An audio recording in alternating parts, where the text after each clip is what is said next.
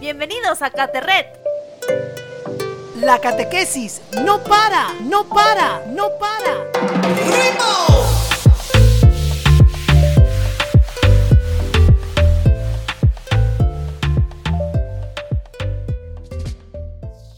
Hola chicos y chicas, ¿cómo están? Bienvenidos. Hola Bruno, nuevamente aquí en Caterret. Bueno, esta semana de seguro, la semana, los meses, ya estos más de 100 días de cuarentena, pero estos días han estado muy ocupados o muy ocupadas con el tema de las tareas, las clases, porque ahora los profesores dejan más de todo, ¿no? Evidentemente porque dicen que estamos en casa y que tenemos todos los materiales cerca y por consiguiente tenemos que trabajar un poquito más y darle un poquito más a los estudios. Pero realmente esta situación puede ser difícil para muchas personas, inclusive entender esta nueva modalidad de enseñanza. El tema de los horarios o inclusive lo que nos puede suceder a la mayoría, que se nos va el internet en plena clase y justo en el momento preciso en donde te están llamando por lista y te toca decir precio. Se pueden dar oportunidades en donde no entendemos bien un tema y no tenemos cómo consultarlo o quizás enviarle la consulta al profesor por, por el chat o por un correo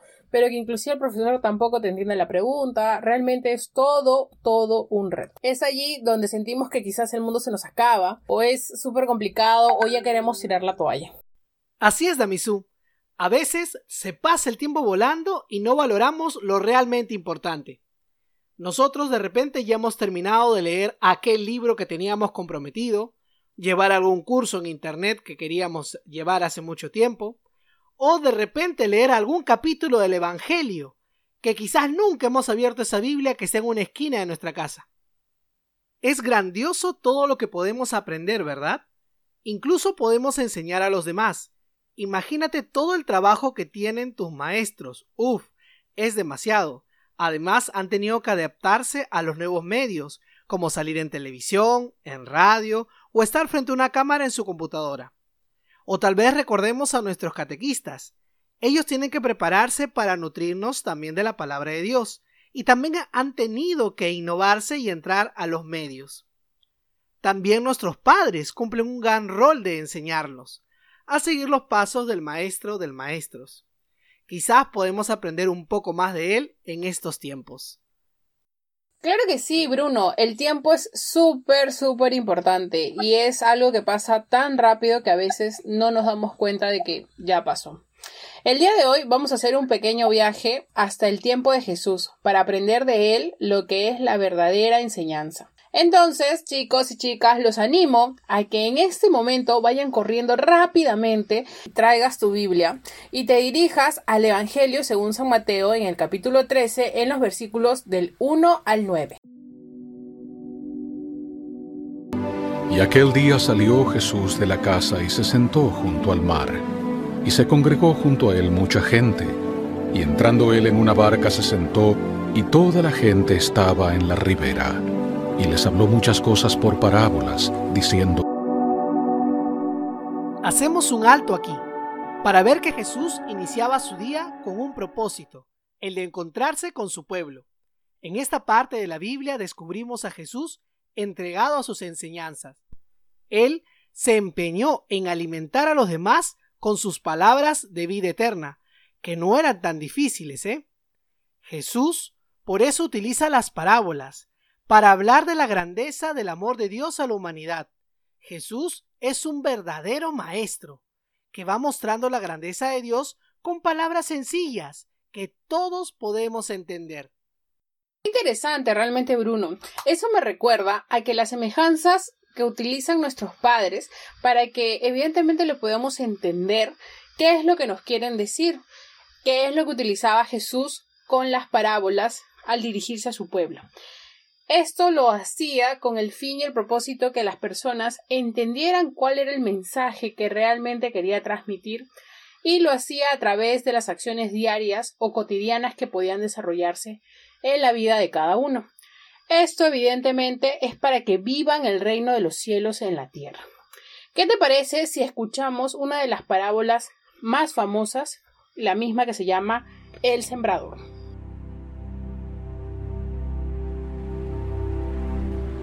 He aquí, un sembrador salió a sembrar. y mientras sembraba parte de la semilla cayó junto al camino.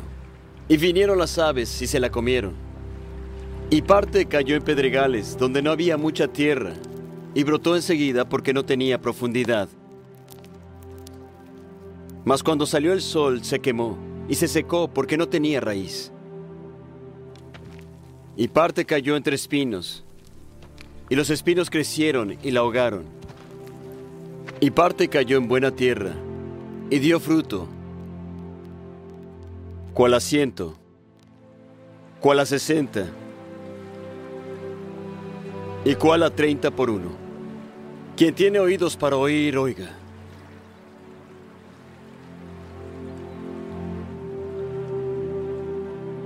Qué gran ejemplo de enseñanza, ¿cierto? Y es que Jesús es impresionante. En esta parábola nos llama a ser una fuente para recibir la palabra y transmitirla, para practicarla y darla a conocer. ¿Te has dado cuenta de que hay personajes muy sencillos y de cada día, como el sembrador, la semilla, y los cuales encierran todos una gran enseñanza para todos nosotros? Así es, Damisú. Y además del texto podríamos meditar lo siguiente. ¿Qué nos propone la palabra del sembrador? ¿Qué personajes se te vienen a la mente cuando piensas en el pasaje bíblico que estamos tocando hoy día? A ver, Bruno, mmm, yo podría decir que vemos que Jesús siempre nos está enseñando o nos trata de dar algún ejemplo y con eso llevar su palabra como lo hacen muchos en este tiempo difícil de pandemia con palabras de aliento, con mensajes, con quizás esa palabra o esa frase que necesitas en un momento indicado y con el cual evidentemente no vas a bajar los brazos y vas a seguir, vas a continuar.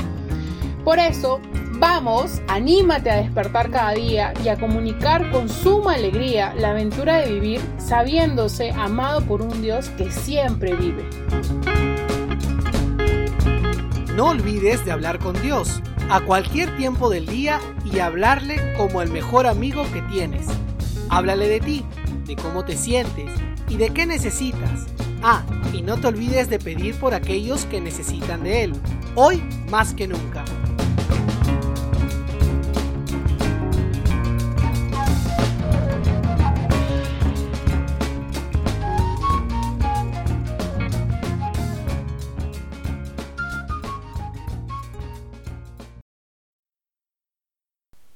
Y después de este tema tan bonito que hemos compartido acerca de Jesús Maestro y cómo es el Maestro de Maestros, vamos a pedirle a nuestro amigo Marco que nos dé algunas peticiones para la oración de hoy.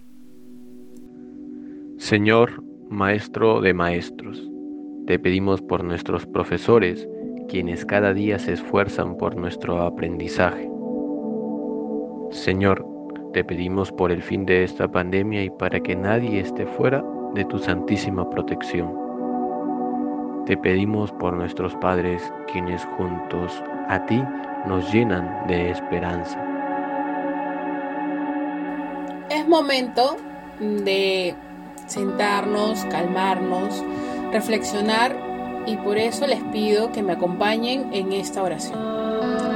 Gracias Señor por tu palabra que es fuente de vida. Gracias por todo lo que haces por nosotros día a día, por los alimentos, por nuestra familia y sobre todo por la salud. Te encomendamos a todo el mundo que es víctima de un virus que sigue matándonos. Protégenos y danos tu santa fuerza para salir adelante, porque tú eres nuestra única esperanza. Tú eres nuestra única alegría. Amén.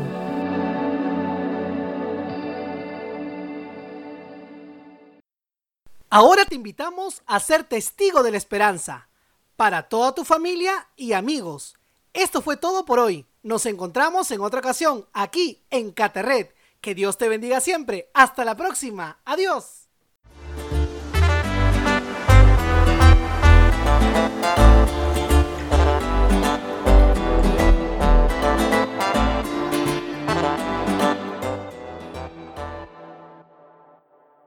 Este programa fue grabado por la Comisión Episcopal de Catequesis y Pastoral Bíblica.